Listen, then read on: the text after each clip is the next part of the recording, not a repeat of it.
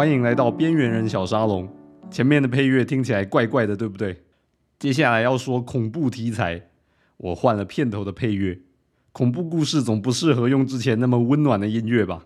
其实呢，在节目里面搭配一些音乐，感觉也是挺好的。就是很遗憾，音乐都有版权的限制，无版权的音乐呢，有时候又不一定找得到自己合适、刚好想要的。所以我就想干脆自己来弹钢琴，自己来录好了。我目前节目各位听到的所有的音乐呢，都是自己弹的。但是由于小时候练琴也不是很认真，长大也没有读跟音乐相关的科系，所以呢，如果觉得演奏水准不是很好的话呢，请各位还是多包涵些。毕竟放在里面，我也只是希望它有个气氛和感觉嘛。其实听众朋友们要是有非常会弹琴的人呢，下次也可以试试看这一招，其实还蛮好用，蛮方便的。毕竟音乐版权的问题呢，也是一个千古难题呀。从今天开始呢，我们要讲的这个系列都是恐怖作家爱伦坡写的故事。说老实话，我本身是一个不太敢看恐怖片的人，因为我很经不起吓，不管是什么档次的恐怖片呢，都可能让我睡不着觉。所以呢，常常有的不怕的朋友呢，就会跟我说：“哎呀，拜托，那个很烂呢，你怎么连这个也怕？”我每次都会说。没错，我知道那个很烂，但是我看的时候还是很不争气的被吓了，回去也是很不争气的睡不着觉。但我又忽然想一想，害怕这种情绪呢，常常是很没有道理的。所以恐怖这种东西也没有分什么程度啊，档次高低，纯粹看你你怕什么东西。有的东西呢，就特别能触动你，看着足以让你一辈子都睡不着觉。但是换另外一个人来看，他可能完全没有感觉。是他胆子大、神经粗吗？我看也不一定啊，因为可能有些让他非常恐惧的事呢，你反而觉得这没什么，也说不定哦。所以我是觉得恐惧这种东西其实还蛮个人的啦。先来说说我以前的黑历史好了。我很小的时候呢，大概小学吧，真的蛮小的。那时候呢，在看一本《简爱》的漫画，就是夏绿蒂·勃朗特写的那本《简爱》。然后这个系列呢，把它画成漫画版，让儿童比较容易看嘛。《简爱》里面不是有个庄园主人被人骗了，娶到一个疯子吗？然后他就把它藏起来，藏在一个秘密的房间里面。然后那个简爱呢，就来这里当家庭教师嘛。然后常常听到这栋大宅里面有奇怪的笑声，还有莫名其妙发生火灾。在发生火灾的时候呢，他也听到那种奇怪的笑声。他有次。看到房子里有一扇门锁着，里面有一个人一直在里面呼喊，一直在敲门。他一直不知道里面到底是什么人。到最后一切都终于真相大白的时候呢，那个疯子终于出现了。漫画把他画成披头散发的样子。那时候我觉得非常的可怕，这真的是儿童不宜啊！你怎么能画这种恐怖的东西给孩子看呢？好了，可能是我特别害怕。反正这故事就给我童年留下了不少阴影啊！有很长一段时间，我晚上要去喝水的时候呢，经过黑黑的走廊，都会尽量非常快步的走过去。一旦不小心看到一个黑黑的角落或者房间里面呢，都会想说，里面到底会不会有个披头散发的人突然冲出来突袭我？哎呀，这实在是太可怕了，真的是童年阴影啊！从此呢，我就对疯子有很深的恐惧。现在回想起来，那时候会令我这么害怕的地方呢，其实是大宅发出的笑声，还有莫名其妙发生的火灾，还有那扇门后面一直有人在敲打喊叫，你不知道那是什么人。这种未知的东西呢，特别让我害怕。倒并不一定是那个披头散发的人本身多可怕，反而是那种躲在暗处，你不知道他是什么，你也看不到他，但是他确实是在酝酿些什么。这种东西才是最吓人的。小孩子怕黑也大概是这个原因吧，因为黑黑的地方你就看不到里面到底有什么。关于我的童年阴影呢，今天就先说到这里啦。夏绿蒂·勃朗特写的这个故事怎么会这么可怕？不过出现披头散发的疯子让我睡不着觉的故事呢，还不止这一个呢。不过要是再讲下去呢，这一篇就全部都变成我如何怕疯子。披头散发的疯子如何给我童年留下阴影？这个有讲下去，有些听众也觉得好像没什么意思哦。反正关于披头散发的疯子呢，故事都大同小异，都是有莫名其妙的怪事发生了，有人被害了，有人被杀了，然后最后发现凶手居然是个疯子，而且样子都是披头散发的样子，很像那个鬼片里面的女鬼一样。真的剧情差不多都是这样，没有更多了。但是还是每次看到，每次都觉得很害怕。每个人都有他怕的东西，我怕疯子。我今天要介绍的这个作家呢，叫做爱伦坡，他一生都怕被人活埋。爱伦坡呢，从小就很胆小，很神经质。他有一种遗传疾病吧，会突然昏迷，或是睡觉突然一觉睡得非常久，心跳脉搏呢也会变得很弱。有些人会以为他死了。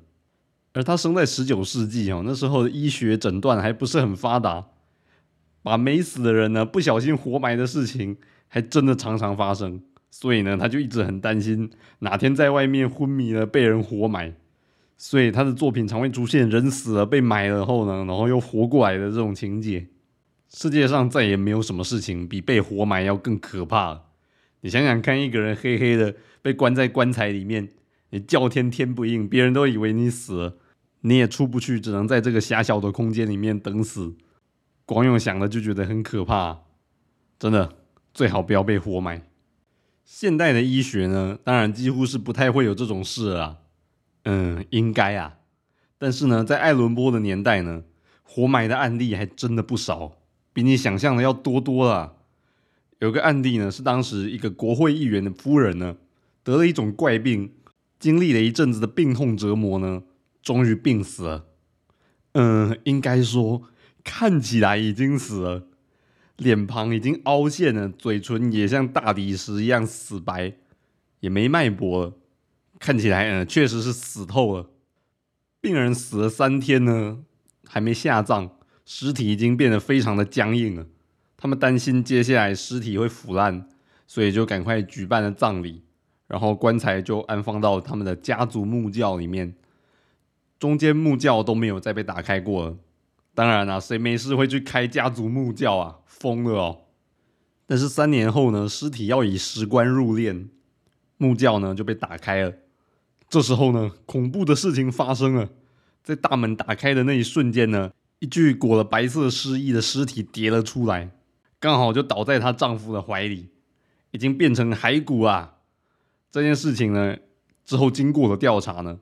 这位夫人被埋葬后，她并没有死，然后突然醒过来了，然后死命的挣扎，然后那个棺材呢，就会因为她的挣扎呢，从那个棺材的架子上掉了下来，摔破了，所以她逃出来了。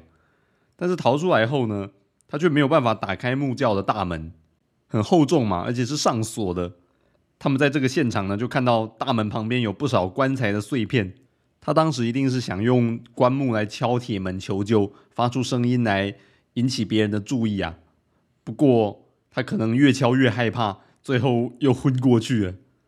但是当他倒下去的时候呢，尸衣就被那个铁门勾住了，所以他就直挺挺的站着，死在原地。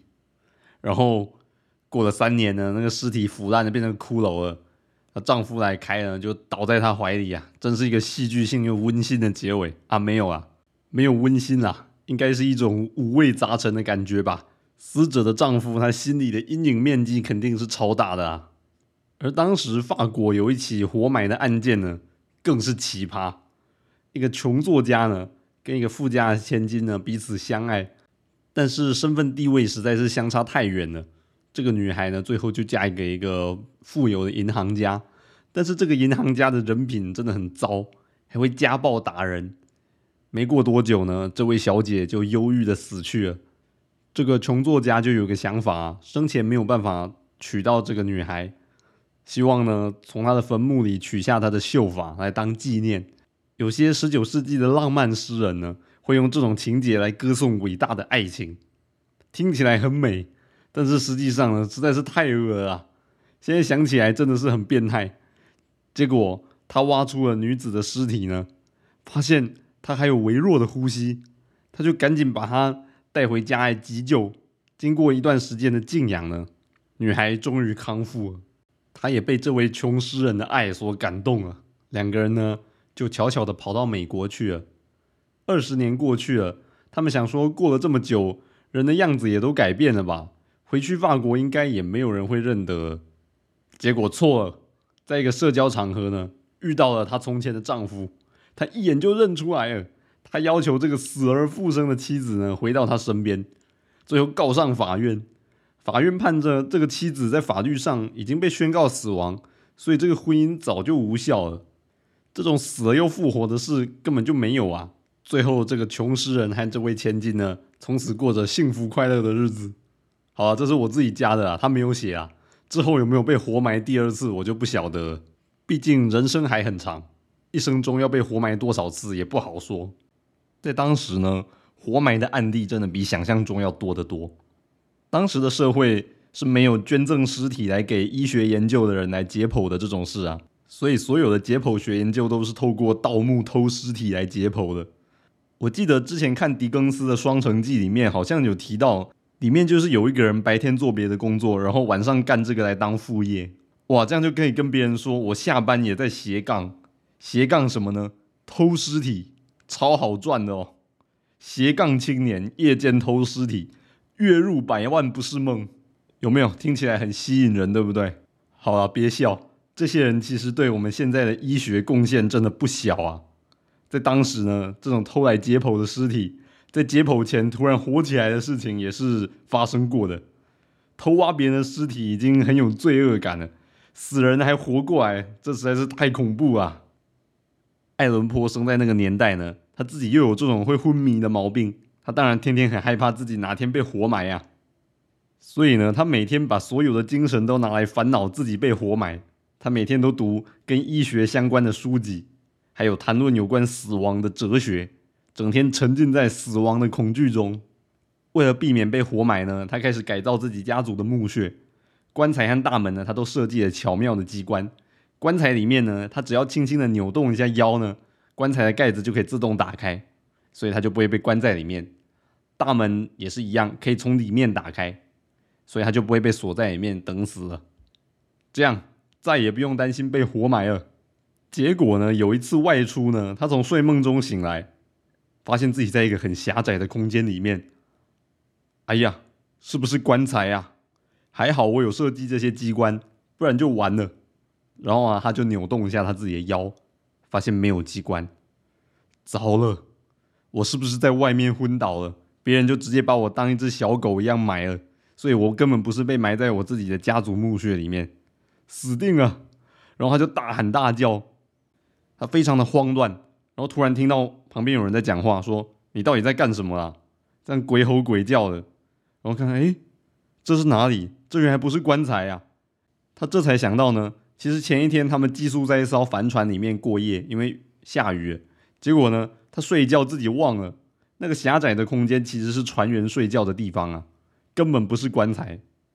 结果只是在外面寄宿一下，结果他平白无故的受了这么大的惊吓。从这件事之后呢？